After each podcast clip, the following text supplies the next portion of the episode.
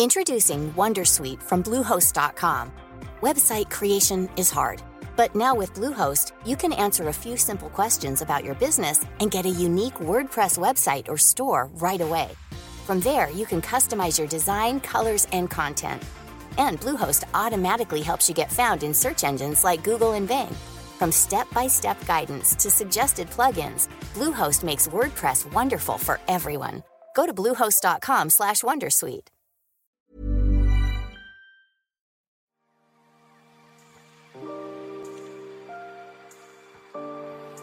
Aquí comienza The Coffee.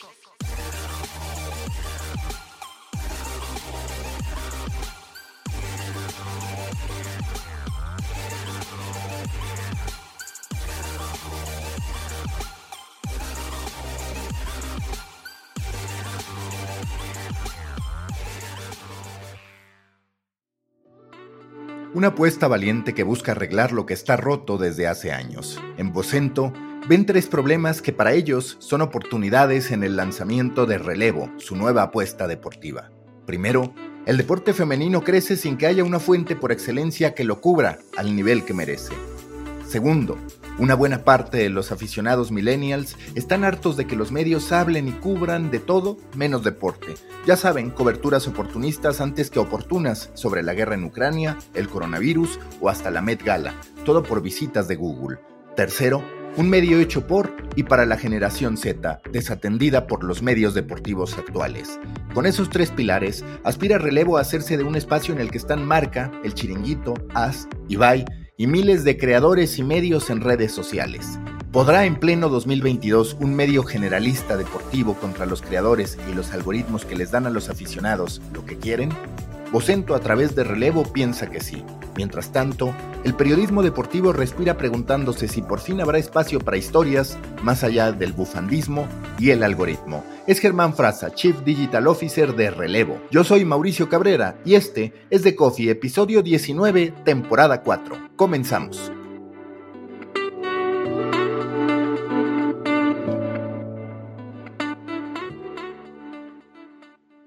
Nuevo episodio en The Coffee, en esta ocasión con Germán Frasa, quien es Chief Digital Officer del nuevo medio deportivo de Vocento, Relevo, que acaba de ser lanzado, cuando menos en redes sociales como primera etapa. Después vendrá, de acuerdo a lo que ustedes mismos han compartido, la aplicación y finalmente el sitio web. Germán, muchas gracias por estar aquí. ¿Por qué creer que Relevo va a ser algo distinto a los muchísimos medios deportivos que ya conocemos. Gracias Mauricio por estar aquí y te diría que una de las razones para creer que va a ser algo distinto es que yo tengo muchos años trabajando en medios y en general estamos acostumbrados a una manera de desplegar estos proyectos que parte de sobre todo de la intuición de los profesionales que están involucrados en el equipo. Y en este caso no ha sido exactamente así. Hay una percepción, una comprensión por parte del grupo Vocento de que necesita añadir una cabecera de tipo deportiva para completar su oferta de contenidos y, entre otras cosas, tener acceso a, ciertos presupuestos publicitarios que están más relacionados con el entretenimiento y no tanto con la actualidad caliente. Entonces, por supuesto que hay una iniciativa de negocio, pero luego hay un interés eh, desde el primer momento por construir el proyecto aplicando técnicas más propias del pensamiento de lo que hoy se conoce como producto que de lo que sería una estrategia puramente editorial o redaccional. ¿no? Entonces esto tiene que ver con eh, un trabajo colaborativo entre las áreas de producto, tecnología, diseño, redacción, incluso también comercial. Tiene que ver con empezar con una investigación de usuarios. Es decir, antes de plantear exactamente qué queríamos hacer, lo que hicimos fue realizar encuestas, realizar entrevistas a fondo, entender cuáles son lo que los antropólogos llaman el silencio social, ¿no? esas necesidades insatisfechas que todos sentimos pero que no necesariamente somos capaces de articular. Y hemos hablado con fans del deporte en España de todas las franjas de edad, tanto hombres como mujeres, para ver qué oportunidades había ¿no? de, construir algo diferente. Porque nosotros creemos que las oportunidades de que un medio nuevo sobreviva están ligadas a que lea correctamente momentos de cambio en las formas de consumir contenidos. Y, creemos que después de esa investigación hemos encontrado algunos segmentos interesantes que queremos que funcionen como cabeceras de playa y que tienen que ver con lo que has visto en estos días, ¿no? El despliegue en redes sociales, eh, tener como prioridad una plataforma como TikTok, eh, tratar de probar nuevas formas de narrar y de conectarse con la audiencia, pensar en por qué hay una audiencia joven que hoy no se informa en cabeceras deportivas tradicionales, sino que directamente van a redes sociales, son fans del deporte, pero ya no tienen ese vínculo emocional que había en el pasado con las cabeceras. Pensar qué está pasando con las mujeres, que tienen interés por engancharse en el mundo de la información deportiva, pero se sienten excluidas por el tipo de lenguaje y por el tono de los medios tradicionales. Pensar qué pasa con muchos millennials que sí crecieron con la prensa deportiva digital, pero sienten que están siendo maltratados, sienten que la prensa deportiva habla cada vez menos de deporte y más de temas extradeportivos porque dan tráfico, porque permiten cumplir con la cuota de impresiones, porque permiten lograr clics, gente que está cansada de clickbait, gente que está cansada de una cierta saturación de formatos publicitarios intrusivos. Entonces creemos que todo eso nos da pistas para empezar a trabajar un producto de una manera distinta, empezando a construir con esos tres segmentos de audiencia que he nombrado, jóvenes, mujeres y millennials, fans del deporte, para luego a partir de ahí tratar de escalar y, bueno, y si todo va bien y tenemos suerte, ser un medio eh, que dure muchos años.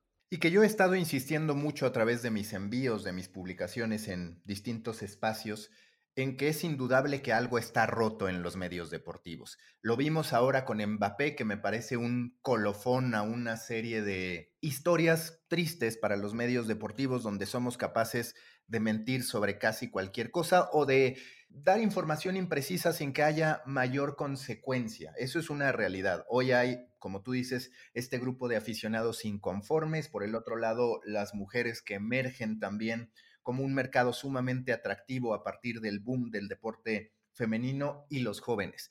Pero hasta qué punto eso que tú quieres, eso que detectan, puede contrastar con la promesa que ustedes tienen de hablar solo de deporte, porque, a ver, el concepto deporte se ha, ido, se ha ido haciendo muy elástico, tanto para bien como para mal. Para mal, ¿por qué? Porque en efecto se meten con la vida de los futbolistas, se meten a cuestionar eh, lo que decide un ser humano antes que un futbolista sobre su futuro, hay ataques personales.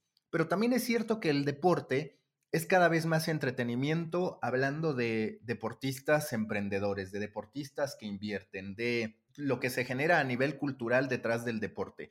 ¿Cómo entender o cómo separar lo que es deporte de lo que no en esta amplitud que hoy tiene el deporte, donde hemos de reconocer que cada vez más se reconoce que el deporte es un entretenimiento? Nosotros no tenemos ningún conflicto con esa visión que describes, estamos totalmente de acuerdo. El deporte es entretenimiento, el deporte es una fuerza social, es una fuerza importante que tiene que ser reconocida, que tiene un negocio alrededor que involucra a individuos con vidas personales, con aspectos muy complejos. No se trata de que no queremos prestar atención a eso y no tenemos las respuestas a todo lo que se deriva de ese planteo inicial que hemos hecho de hablar solo de deporte. Yo creo que cuando decimos hablar solo de deporte, nuestros usuarios entienden de qué estamos hablando. No estamos hablando de no comentar que un deportista ha desarrollado un negocio paralelo en su vida profesional. Estamos hablando de que los usuarios están cansados de, que haya directos de la guerra en Ucrania en la portada de su periódico deportivo. Estamos hablando de que están cansados de que el zasca de Will Smith a Chris Rock en la ceremonia de los Oscars sea más importante que los resultados de su propio equipo. O sea, hay una zona gris seguramente entre medio que tendremos que transitar, pero nuestro desafío pasa por dejar claro desde el principio a los usuarios que nosotros entendemos de qué, a qué se refieren ellos cuando dicen que están cansados de que los medios deportivos ya no sean tan deportivos y queremos volver a transitar eso de una manera más sana y empezar a crecer con un plan de largo plazo que no pretende que seamos los líderes desde el primer día, de modo que podamos crecer con cabeza, maximizando las oportunidades que el deporte nos ofrece como contenido, sin necesidad de echar mano por clickbait, por desesperación, por transitar la delgada línea que separa el clickbait de las fake news, temas que no queremos tocar. Y como dices, no es solo el tema del fake news o el clickbait, sino el oportunismo del medio de comunicación deportivo que de pronto se posiciona muy bien cubriendo la Met Gala. Que yo eso es algo que le cuestiono al propio Google, que dices, oye, de verdad, el mejor resultado que le puedes dar es a un redactor de un medio deportivo cubriendo la Met Gala cuando seguro que hay allá afuera cualquier cantidad de especialistas que te darán una información mucho más especializada a ese, a ese respecto, pues la respuesta es no y en ese sentido coincido en que es importante combatirlo. Ahora, las etapas que ustedes se plantean. Primero el lanzamiento en redes sociales, que ya lo están viviendo, posteriormente el lanzamiento de la aplicación y en tercera instancia el sitio web. ¿Por qué primero la aplicación que el sitio web, cuando en el funnel habitualmente se haría al revés. Y segundo, ¿es todavía necesario un sitio web? ¿Es en estos momentos necesario un sitio web que te va a poner a competir en esta batalla por el alcance que ha llevado precisamente a muchos medios deportivos pues a extraviar su identidad como mínimo? Sí, yo creo que todavía es necesario y como te decía, nuestra estrategia deriva de un estudio que hemos hecho de una escucha activa de los usuarios y eso revela una serie de segmentos en los que vemos oportunidades para construir un medio. Algunas de esas oportunidades apuntan inmediatamente en la dirección de las redes sociales. O sea, si nosotros queremos hablar con la generación Z, no tenemos más remedio que construir nuestro medio con seriedad y con decisión en plataformas sociales.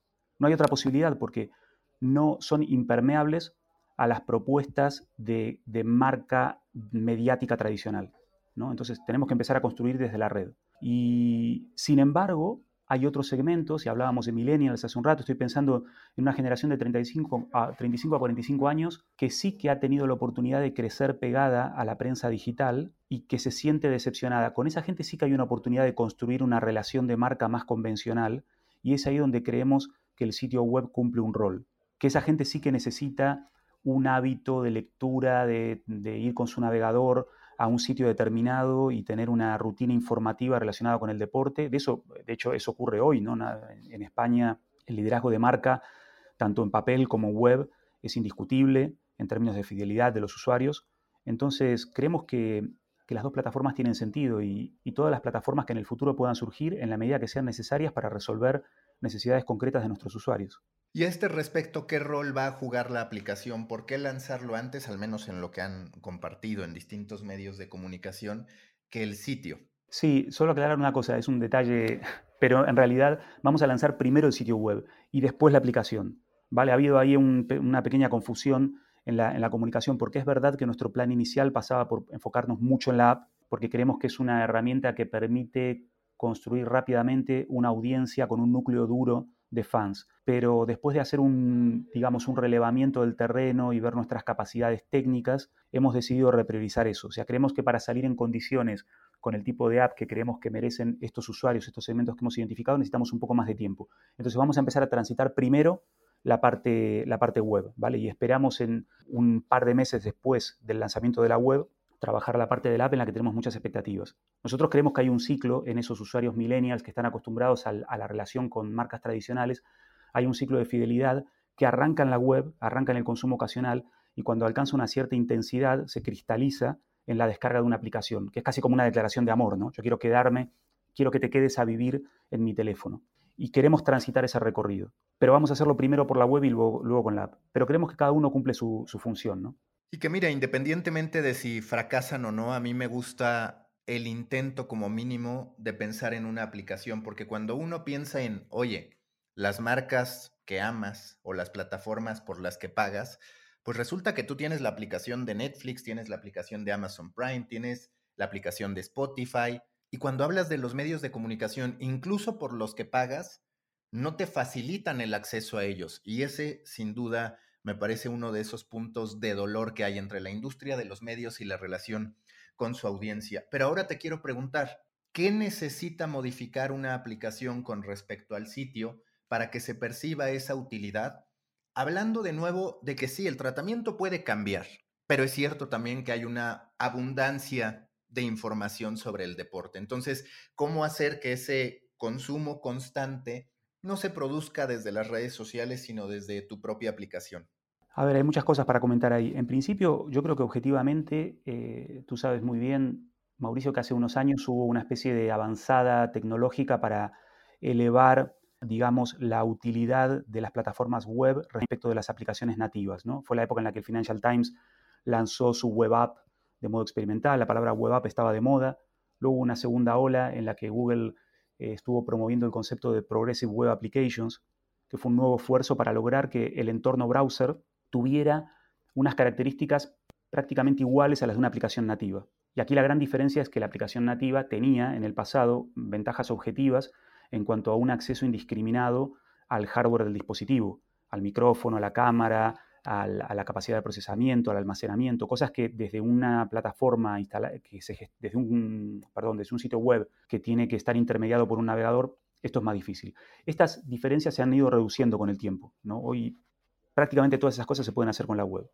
Pero yo creo que también es verdad que se pueden hacer de manera casi siempre más incómoda, menos fluida. Y eso va generando un pequeño déficit en la experiencia que al final hace que entre una cosa y otra eh, los usuarios perciban, yo creo que casi de manera inconsciente, que la experiencia, la satisfacción de uso en cuanto a velocidad, en cuanto a respuesta, reacción de la interfaz por parte de una aplicación nativa, siempre es notablemente mejor. ¿no? Entonces tienes, eh, sobre todo cuando tratas de tener una apuesta muy fuerte por los temas multimedia, que es una de las cosas que estamos tratando de trabajar, el entorno web sigue teniendo dificultades y no es casualidad que incluso grandes promotores del concepto web, como el propio Google, a la hora de distribuir su aplicación, eh, digamos, canónica de vídeo, que es YouTube, pues lo distribuye como una aplicación nativa, ¿no? Opta por la aplicación nativa.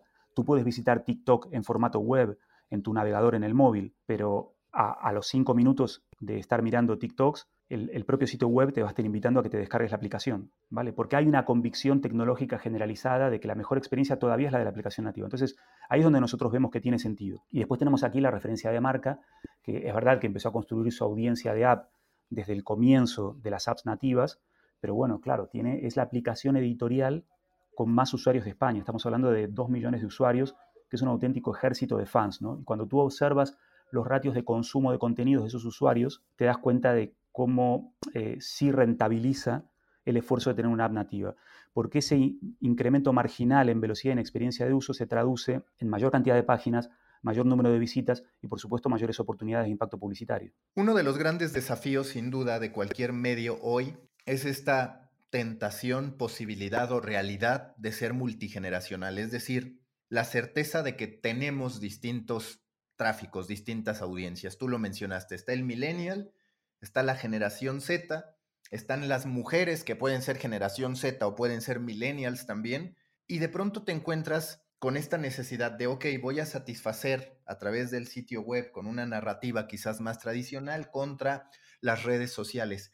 ¿Cómo cuidar eso en el empaquetamiento cuando ustedes se presentan como fundamentalmente un medio para las audiencias más jóvenes, pero es cierto que tienen este otro gran público que es eh, el aficionado desatendido? ¿Cómo hacerlo de manera efectiva sin que de pronto haya un colapso en cómo se comunica, en cómo se cuentan las historias en este viaje generacional, digamos? Buena parte de la respuesta te la dan las propias redes sociales, que tienen sus propios focos eh, generacionales, ¿no? Y eso nos ayuda mucho a, a orientar y a dirigir los discursos en cada caso. Entonces, para nosotros claramente TikTok es un espacio de, donde podemos construir una comunidad. En, ninguno de los casos descartamos una vocación masiva. ¿no? Nosotros como medio de comunicación aspiramos a construir audiencias multigeneracionales, eh, multigénero, eh, y, no vamos a renunciar a eso. Pero creemos que esa es la guerra, ¿no? Y, luego lo que tenemos es un plan de batalla. Entonces nuestras batallas empiezan por estos segmentos que comentamos. Y esos segmentos, que ya de por sí son bastante diferentes entre sí, creemos que el despliegue inicial en redes sociales nos va a ayudar a hacer el ajuste fino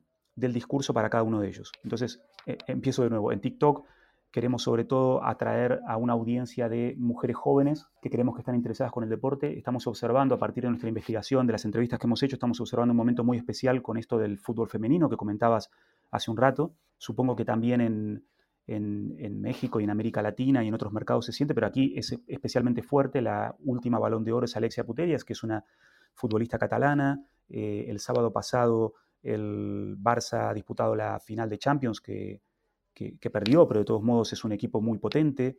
Hay muchas expectativas con la Eurocopa que va a ser este verano. Entonces lo que estamos observando es una audiencia que joven y femenina que está empezando a conectar con el deporte femenino de la misma manera que hace dos años hacían cola para ir a ver un concierto de Billie Eilish, ¿sabes? Ahora viajan a Turín para ver a Alexia, a Jenny Hermoso y a las chicas del Barça, ¿no? Entonces creemos que ahí hay un fenómeno interesante y, y TikTok es el canal adecuado para hablar acerca de esos intereses a ese público. En Twitch, donde no estamos todavía, pero vamos a estar en las próximas semanas, la idea es trabajar con generación Z, pero más bien varones que por ahí tienen un interés en el nuevo espectáculo del deporte global, donde la NFL o la NBA son tan interesantes como la propia liga de fútbol local. En, Instagram, una cosa curiosa que nos sorprendió a todos, ahora ya la tenemos incorporada, pero en nuestro trabajo de nuestra investigación de mercado surgió que la principal fuente de información deportiva entre las mujeres españolas es Instagram. Entonces queremos aceptar el desafío y creemos que para esas mujeres millennials que quieren entrar al mundo del deporte que por ahí estaban dentro de él porque de jóvenes lo practicaron, pero luego el, el mandato social las ha alejado de eso. Creemos que el canal adecuado para hablarles a ellas es Instagram. Y finalmente Twitter, que es un espacio donde por supuesto también interactuamos con muchos profesionales y periodistas y especialistas de los medios que están interesados en proyectos como este, creemos que ahí también hay una oportunidad para capturar esos millennials, varones, desencantados con la prensa digital habitual. ¿no? Entonces, las, redes nos están ayudando a articular el discurso. Después vendrá el otro desafío, cuando tengamos la app, cuando tengamos el sitio web, cómo hacemos el, merge, ¿no? cómo hacemos la, la fusión de todo eso que seguramente será un desafío, pero yo creo que por ahora, en esta etapa, las redes sociales nos ayudan a diversificar y, a tener separados los focos estratégicos. Y que es precisamente ese el punto que te quería mencionar, que quería reflexionar contigo, porque nosotros lo que, lo que encontramos ahora es esta necesidad de atacar distintos nichos y lo cierto es que es más sencillo cuando tienes una marca específica, es decir, quizás en su proceso lluvia de ideas, contemplaron el lanzar un nombre particular, una marca particular para el público femenino, otro yo que sé, para los millennials, otro para la generación Z. Sin embargo, terminaron optando con sus pros y sus contras por esta marca más amplia. ¿Cuál es la reflexión a ese respecto y cómo combatir el hecho de que a final de cuentas, por más que tengas un equipo grande, que lo es para una etapa inicial de 80 personas, siempre allá afuera, cuando se trata de especialización, pues habrá múltiples creadores acompañados de algoritmos que puedan quizás entregar esa información obsesiva que alguien tenga sobre un tema. Esta parte del generalismo dentro de una categoría como el deporte frente a la especialización tiene muchísimas aristas. Es una buena pregunta. Eh, te diría que los públicos son distintos, pero que hemos detectado en ellos factores comunes que hacen recomendable trabajar todo desde una única marca. O sea, creemos que hay problemas que atraviesan a todas esas eh, audiencias diferentes. ¿no? Por ejemplo, hay un agotamiento con lo que en España se llama el bufandismo o el, o el juliganismo, ¿no? el embanderarse, perder la razón en nombre de un club. Vemos que hay un interés por recuperar la pasión por el deporte, por el deporte mismo, ¿no? el disfrute por la competición. Hemos encontrado, por ejemplo, a, chicas, pero también a, a varones millennials contándonos experiencias eh, muy personales que demuestran que empieza a producirse un crossover eh, en cuanto a, favoritismos deportivos. ¿no? Por ejemplo, chicas que son eh, fanáticas del Real Madrid, pero que cuando ven al Barça femenino, lo ven jugar tan bien que quieren que ganen ellas. ¿Sabes? Es como que se te trastocan los, los modelos culturales preexistentes. Nos hemos encontrado también con millennials que son en baloncesto hinchas del estudiantes, pero que ven el fútbol del Real Madrid con su familia, porque la familia es el Madrid, ¿no? Cuando a nivel de baloncesto el Real Madrid y el, y el estudiante son irreconciliables. Entonces, ese tipo de cosas nos están dando pistas de que hay otra forma de ver el deporte que es común, que es transgeneracional, ¿no? que hay un agotamiento generalizado. También hay un fenómeno de globalización del, del espectáculo deportivo que no es nuevo, pero que creemos que está empezando a producir cambios observables en las costumbres de las audiencias. Hay un consumidor globalizado del espectáculo deportivo. Por ejemplo, en la investigación hemos encontrado que hay clubes europeos que ya tienen tantos fans en España como algunos clubes de primera división españoles. Es decir, ya hay tantos hinchas, entre comillas, del Paris Saint-Germain como los hay del Sevilla, del Valencia o del Athletic. ¿no? Entonces estamos empezando a ver cómo esas fronteras se mueven. Vemos que que hay segmentos donde, por ejemplo, los eh, eSports empiezan a ser muy importantes. Por ejemplo, en menores de 24 años hay tantas menciones de los eSports como deporte favorito como las hay del baloncesto. Entonces empezamos a ver un montón de cosas que en sí son fenómenos distintos propios de cada generación, pero que cuando los lees te das cuenta que responden a lo mismo, a un agotamiento del fanatismo por los colores de la camiseta, a un interés por recuperar el placer del espectáculo deportivo por su propia belleza y a ganas de vivir estas cosas de otra manera. ¿no? Entonces, por eso creemos que tiene sentido tener una marca común que abarque todo. Y por eso hemos elegido el nombre relevo, ¿no? porque también hubo sobre la mesa nombres más futboleros, más tradicionales. Pero al final creo que fue muy refrescante. Por cierto, el nombre surgió de un proceso colaborativo de redacción, producto del área comercial, con sesiones de, con design sprints, con brand sprints guiados, donde fuimos estudiando cómo otras empresas eligieron sus nombres para sus productos. Y al final salió de uno de los redactores jefes la idea de utilizar este concepto que viene del mundo del atletismo y también del ciclismo, ¿no? el relevo, el pase del, del testigo. Y nos gustó porque, porque te aleja de, te empieza a sugerir que no somos solo fútbol, te empieza a sugerir que tenemos un interés por otras prácticas deportivas, sobre todo por el atletismo, que es algo muy bonito, donde, y especialmente la carrera de relevos, donde mm, hay una competición en la que el individuo brilla gracias al trabajo de equipo, que nos parece un mensaje muy interesante.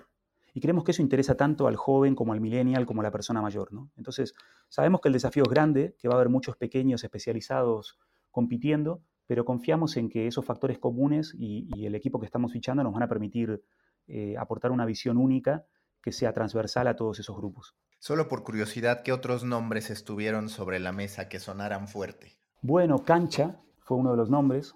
Cancha, ahí aprendí que el concepto de cancha tiene muchas inflexiones, que no es lo mismo en Argentina, de donde yo vengo, que en España. ¿no? Eh, cancha en, Argentina es el, término por defecto que utilizas para describir el campo de juego.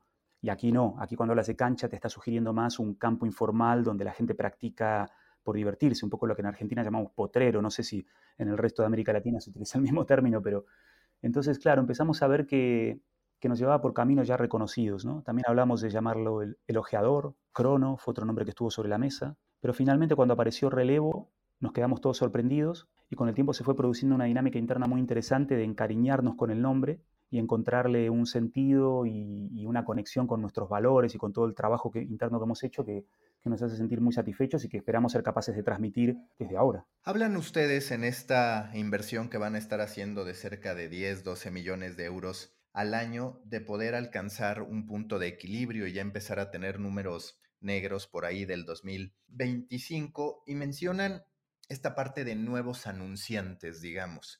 Eh, refrescar la agenda con respecto a lo que está en otros lugares, que es el problema histórico de los medios, que de pronto detectamos algo y 35 nos vamos a lo mismo y nada más nos canibalizamos y ninguno logra hacer un gran negocio. ¿Cómo de verdad refrescar el catálogo de anunciantes en torno al, al espectáculo deportivo con relevo? O sea, ¿cuál es este análisis que ustedes hacen para decir, hay muchas empresas que quizás hoy no están metiendo su dinero, que podrían meterlo, o bien hay muchas empresas que hoy no tienen una gran alternativa y lo terminan llevando a donde hay alcance, pero no necesariamente una audiencia satisfecha, porque me imagino que son los dos. Sí, un poco quitarle al que ya tiene y por el otro lado esto que ustedes dicen de descubrir nuevos anunciantes. Bueno, hay, hay varios niveles para comentar en esta respuesta, en esta pregunta que haces. El, primero tiene que ver con que eh, esto también es un análisis que hace Vocento, nuestro grupo de comunicación, respecto de sí mismo, que por ser básicamente una colección de cabeceras de actualidad y de información política, eh, está limitado en su acceso a determinadas marcas. ¿no? Entonces, Vocento es una marca muy fuerte, por ejemplo, en España en temas de automoción, eh, pero por ahí tiene más dificultades para llegar a marcas que están acostumbradas a patrocinar espectáculos deportivos. Entonces, en principio hay una lectura de vamos a poder abordar como grupo a estos presupuestos que, que, no están tan acostumbrados a anunciarse con nosotros porque les vamos a ofrecer un tipo de contenidos con el que se sienten más cómodos. Luego creo que hay un tema que tiene que ver con, hay un cambio de regulación en España. En los últimos años los medios deportivos han desarrollado una, dependencia muy grande de las casas de apuestas y, y, ha habido ahora un cambio que ha reducido dramáticamente esa fuente de ingresos. ¿no? Entonces esto exige repensar y volver a plantearse anunciantes que no es que sean tan novedosos, es que son anunciantes tradicionales. Lo que pasa es que habían sido desplazados por una fuente de ingresos muy clara. Yo creo que también en cierto sentido había limitado las posibilidades de desarrollo a nivel editorial de contenidos, ¿no? porque te, te marca como en una dirección muy específica. Y finalmente sí creo que hay nuevos anunciantes. Por ejemplo, hace un rato estábamos comentando aquí que TikTok está empezando a aparecer como patrocinador de espectáculos deportivos. Spotify es el nuevo patrocinador del estadio del Barça. Eh, TikTok va a ser, ha sido el patrocinador de la, Champions y va a ser el patrocinador de la Eurocopa Femenina este verano. Entonces ahí creemos que hay oportunidades que pasan por un discurso como el que estamos tratando de crear, de una vuelta clara al deporte por el deporte mismo, ¿no? Al a, cubrir el deporte por la alegría del deporte. Y creemos que hay oportunidades que tienen que ver con qué tan audaces seamos en repensar los formatos publicitarios, en pensar en formatos mejor integrados, en, trabajar de verdad temas de branded content, en ser capaces de trabajar codo con codo para romper esa nube tóxica de formatos intrusivos, donde parece que la única forma de llamar la atención del espectador es tapando el contenido con una pieza publicitaria. Entonces, es un recorrido que hay que hacer, es otro de los tantos desafíos que tenemos, pero sí que vemos una gran oportunidad ahí. Y justo eso te quería preguntar, ¿cómo traer dinero a la industria verdaderamente creando propiedad intelectual? Porque cuando me hablas de un sitio y por eso te lo cuestionaba, pues lo cierto es que está comprobado que el arsenal de notas informativas que puedas generar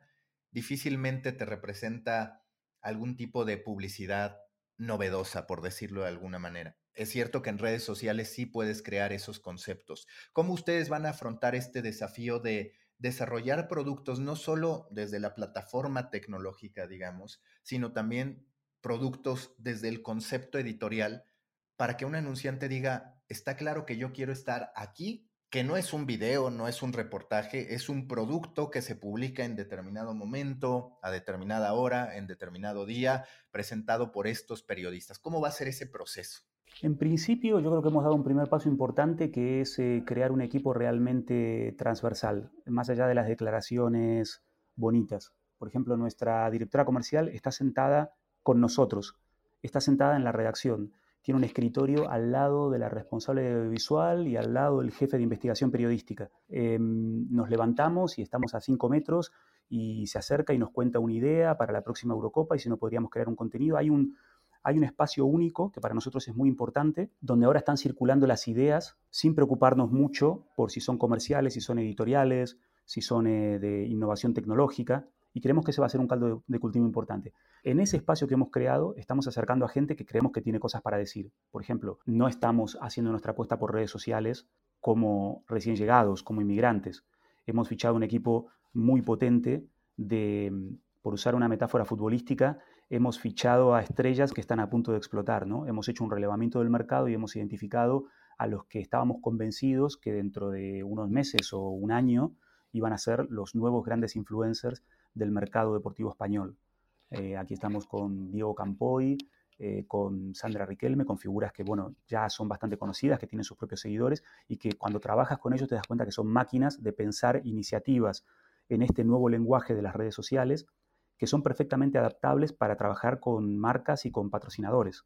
Entonces tenemos también mucha ilusión en ese sentido, ¿no? de las cosas que podemos desarrollar por ese lado. Por eso creemos que la clave es crear el espacio donde las ideas de los diferentes departamentos realmente circulen sin trabas y luego poner el talento necesario para aportar la cuota de creatividad que nos permita crear propuestas diferentes. Luego tenemos algunas ideas concretas, no te las puedo contar ahora mismo porque sería revelar cosas con las que creemos que vamos a, sorprender al mercado. Algunas de ellas tienen que ver con una utilización inteligente del dato. Creemos que estamos en un punto de inflexión en cuanto al, uso de estadísticas en el deporte esto, por supuesto, que no es novedad, todos sabemos que se usan mucho estadísticas, pero lo que observamos es una brecha entre el uso de las estadísticas en el, ámbito deportivo profesional y el uso de las estadísticas en la prensa deportiva, incluso en la digital, ¿no? Como que todavía eso atrasa muchos años. Entonces hay un espacio intermedio ahí entre el dato estadístico súper profesionalizado y el punto en el que se encuentra la prensa actual, en el que creemos que hay un recorrido para avanzar, para ir introduciendo datos de una manera que den autoridad sin abrumar a los usuarios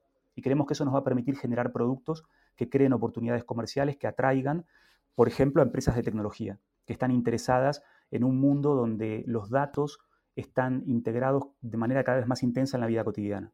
En el análisis, evidentemente en el Discord que tengo, que ojalá te puedas sumar, hay más de 280 periodistas, creadores de contenido de Latinoamérica y España. Y comentamos el lanzamiento de relevo, bueno, los primeros posteos y, y demás.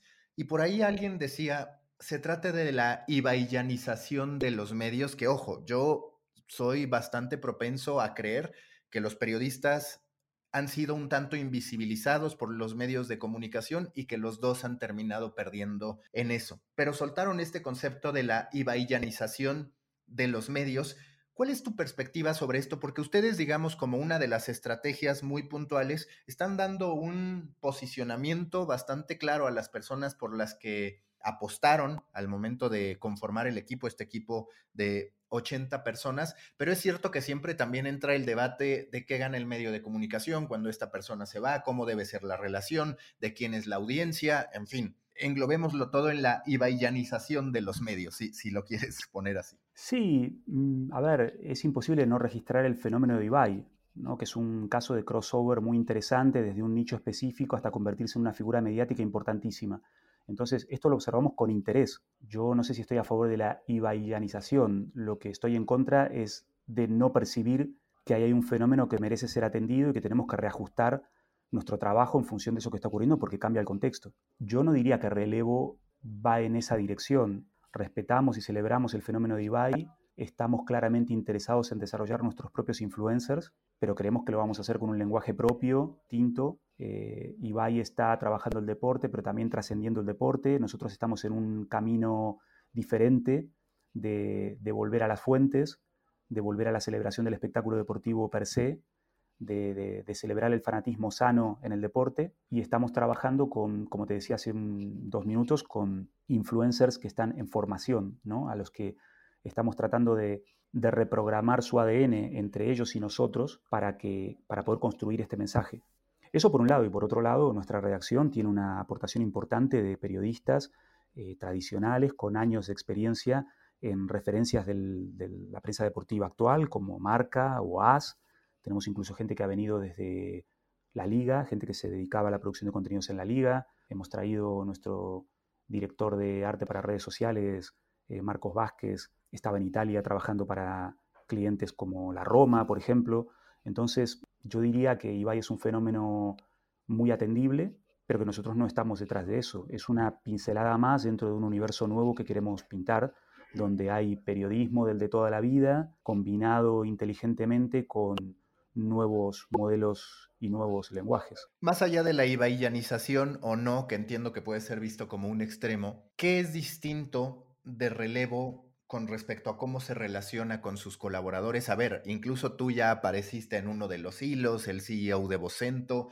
¿Qué esperan que cambie de esta relación medio colaborador, integrante del equipo en la comunicación y qué tan importante va a ser eso precisamente en la propuesta de valor de relevo? A ver, nosotros hemos intentado desde el principio crear un sentimiento de equipo entre todos los que participan del proyecto, que sea Voy a usar una frase de Marty Kagan, un especialista, quizás el, más grande especialista de product management que hay, que siempre habla de que hay equipos de mercenarios y equipos de misioneros. ¿no? Entonces, claramente estamos tratando de construir un equipo de misioneros.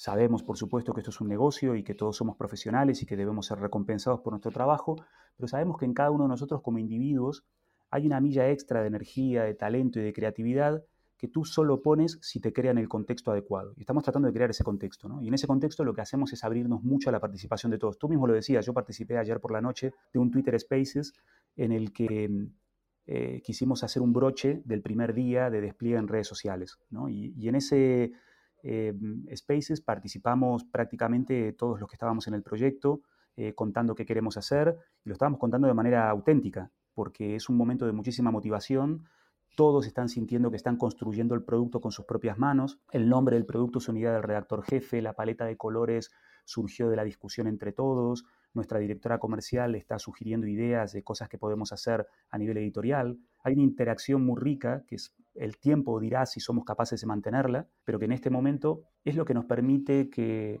todos colaboren y no tengan problema. Habrás visto que, por ejemplo, en todos nuestros avatares en Twitter todos los hemos pintado con la misma manera, con el logo por detrás, con, el mismo, eh, con la misma imagen hero de decoración, con nuestro logo. Y todo eso ha formado parte de un movimiento espontáneo del equipo, no de una imposición corporativa de que todos seamos iguales, sino de una sensación de que realmente estamos alineados y de que este es un momento bonito de, alineación profesional y que, y que, lo queremos usar para ser creativos, para desarrollar nuestro producto y para convencer a nuestra audiencia de que este es un lugar seguro para sumarse como un miembro de una comunidad a disfrutar del deporte. ¿Es relevo una marca generación Z o cómo la describirías? Que seguro en el desarrollo de producto ustedes lo tienen claro, porque de pronto he de ser honesto, me queda esa sensación que, que, a ver, es natural, porque ustedes tienen esos distintos tipos de público de una comunicación para generación Z, pero luego digo, quizás se ve que es una generación mayor comunicándole o intentando comunicarse con la generación Z.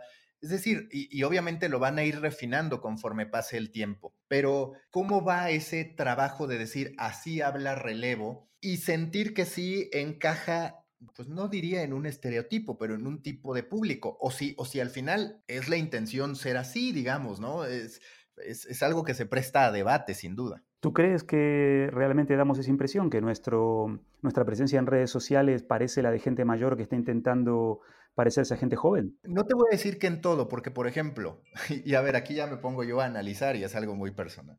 nuestra community manager tiene 25 años, nuestro influencer estrella tiene 23. Por ejemplo, el detalle de que el CEO invite el desayuno, pues me parece algo muy de generación, eh, de generación mayor y algo más corporativo que algo emprendedor. Eso en cierto sentido. Pero por otro lado, aplaudo mucho eh, la, participación o los retweets constantes a los colaboradores. Por eso te digo que al final es, es, la opinión de cada uno. Hay ciertos dejos de la comunicación que me parecen un poco de generación mayor y otros que me parecen ad hoc a la generación Z, digamos, ¿no? Y claro, también está esta otra parte de relevo, que es una tercera persona hablando como una primera persona, pero bueno, en realidad es el community manager. Ahí se trata de una de cualquier cantidad de desafíos, pero digamos, ¿cuál es tu perspectiva sobre esto, sobre poder decir así habla relevo independientemente de quién sea el community manager, porque eso por supuesto que es importante. Nosotros estamos bastante contentos con el tono que estamos logrando al principio y entre otras cosas porque creemos que tiene que ver con este equipo que hemos formado en el que la gente participa de manera bastante orgánica, es decir, no estamos eh, microgestionando cada cosa que ocurre. Hay gente muy creativa, muy entusiasmada, que pertenece a diferentes generaciones, que representan yo creo muy bien estos eh, segmentos claves a los que nos queremos dirigir, millennials, generación Z, y participan de una manera bastante fresca y entusiasta. Eh, ¿Qué pasa? Que, no nos definimos como un medio excluyente, somos un medio inclusivo y eso incluye a personas como nuestro propio consejero delegado, que se emociona cuando ve nuestro despliegue y nos dice, invito al equipo porque lograron 20.000 eh, seguidores en Twitter en, 12 horas a, gambas y, una cerveza. Entonces nuestra propia community manager, que tiene 25 años, como te decía, eh, reacciona, yo creo que con un tono muy fresco, muy adecuado, diciendo, ops, me está hablando el community manager, ¿qué tengo que decir? Me está, perdón, me está hablando el consejero delegado, ¿qué tengo que decir? Y creo que ese es, el, ese es el tono justo, es un tono que, que se reconoce joven, pero que no desprecia a los que son de otra manera, ¿no? porque al final somos un medio de comunicación de masas, en eso eh, creemos que esos medios existieron, existen y existirán. Y lo que queremos es recorrer ese camino de una manera que no aliene a nadie. O sea, no, queremos corregir errores del pasado, como por ejemplo la alienación de las mujeres eh, de la información deportiva, mediante la alienación de otros, como por ejemplo de la generación Silver o de las personas mayores, de ninguna manera, ¿no? Queremos apostar porque hay una forma inclusiva de tener una personalidad joven y fresca que no deje afuera a los demás. De hecho, esto, esto que te estoy comentando lo trabajamos específicamente dentro del equipo de manera consciente. Eh, trabajamos entre todos cómo creemos que es la personalidad de nuestro medio. Y lo que definimos es que nosotros nos consideramos un medio con vocación masiva eh, fresco, joven, innovador, pero que siempre quiere transmitir autoridad. O sea, no queremos que el precio que tenemos que pagar por ser frescos y jóvenes eh, nos haga identificar como frívolos o, despectivos hacia otros eh, grupos de edad o grupos sociales. ¿Cuáles son los hitos que se han trazado en términos de decir, queremos llegar aquí, algunos primeros objetivos? Digamos, esto es como un videojuego, como ustedes mismos lo dicen, como una startup, esto es lo primero que queremos alcanzar o son los primeros resultados que estamos buscando?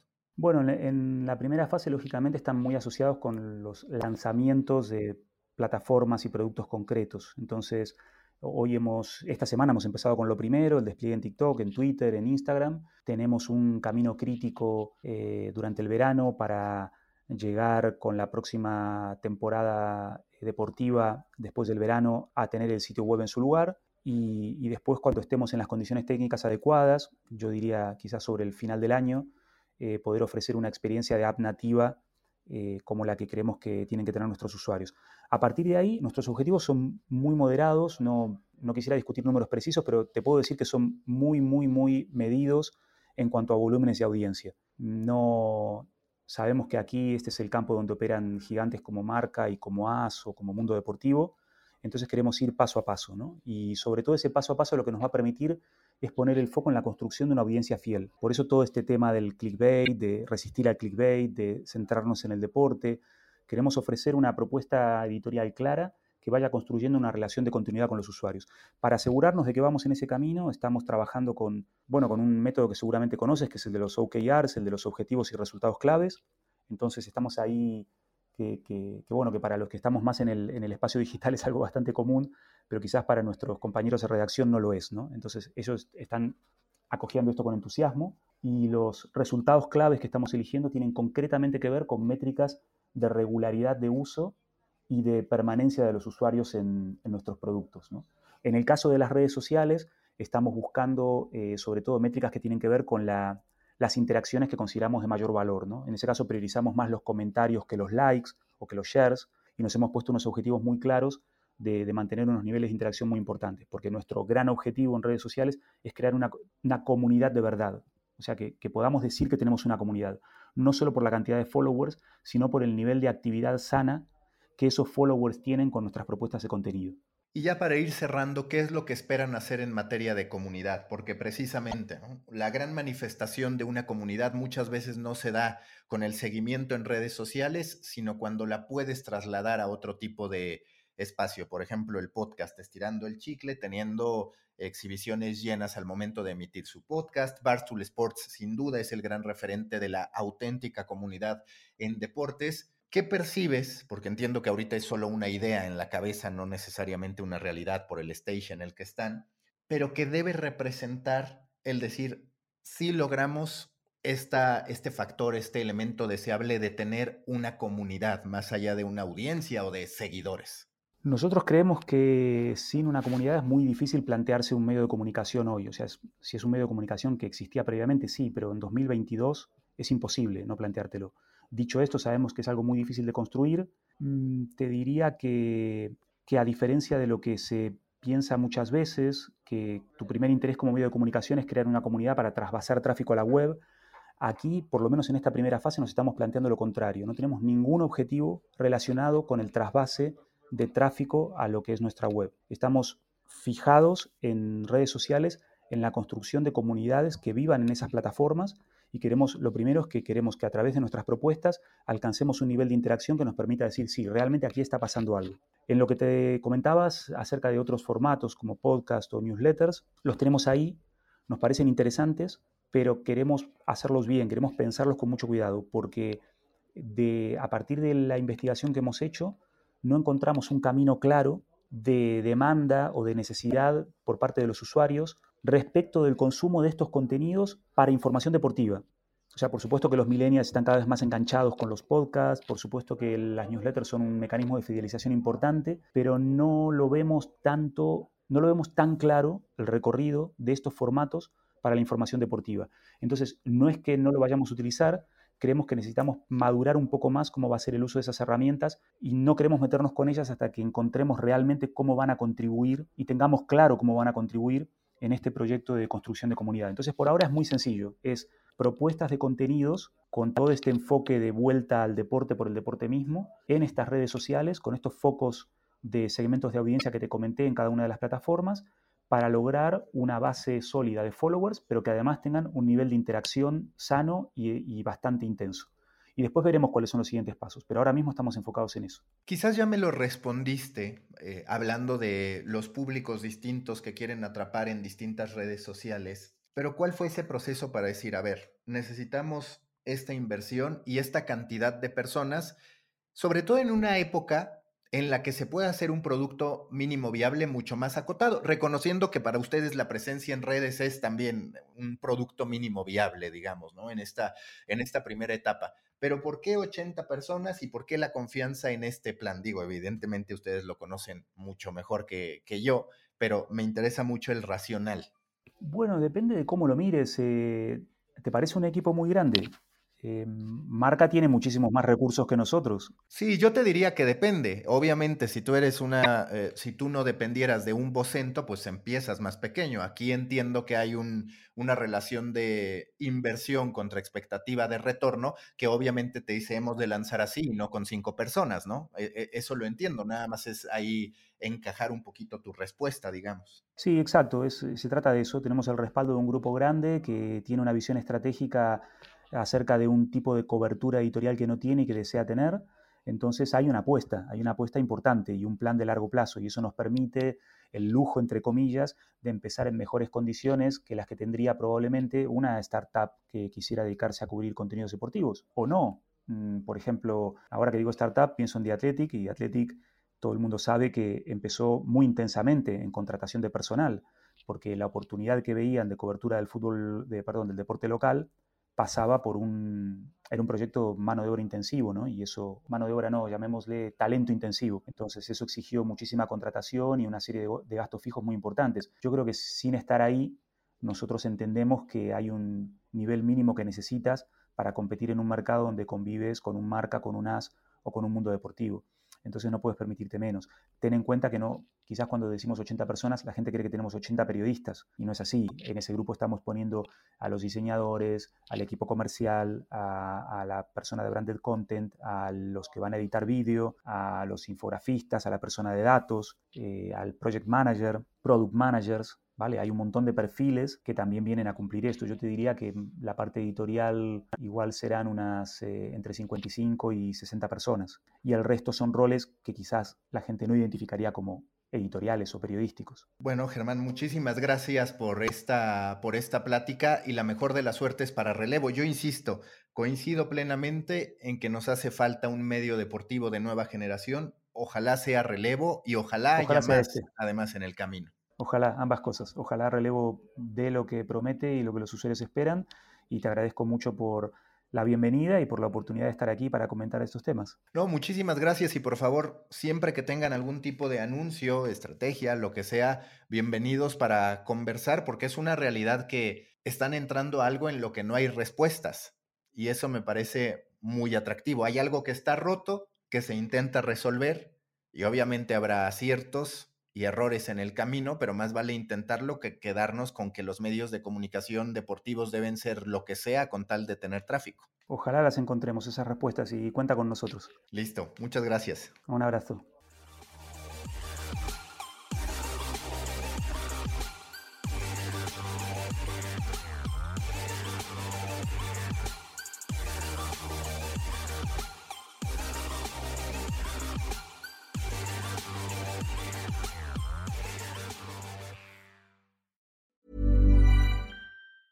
Tired of ads barging into your favorite news podcasts?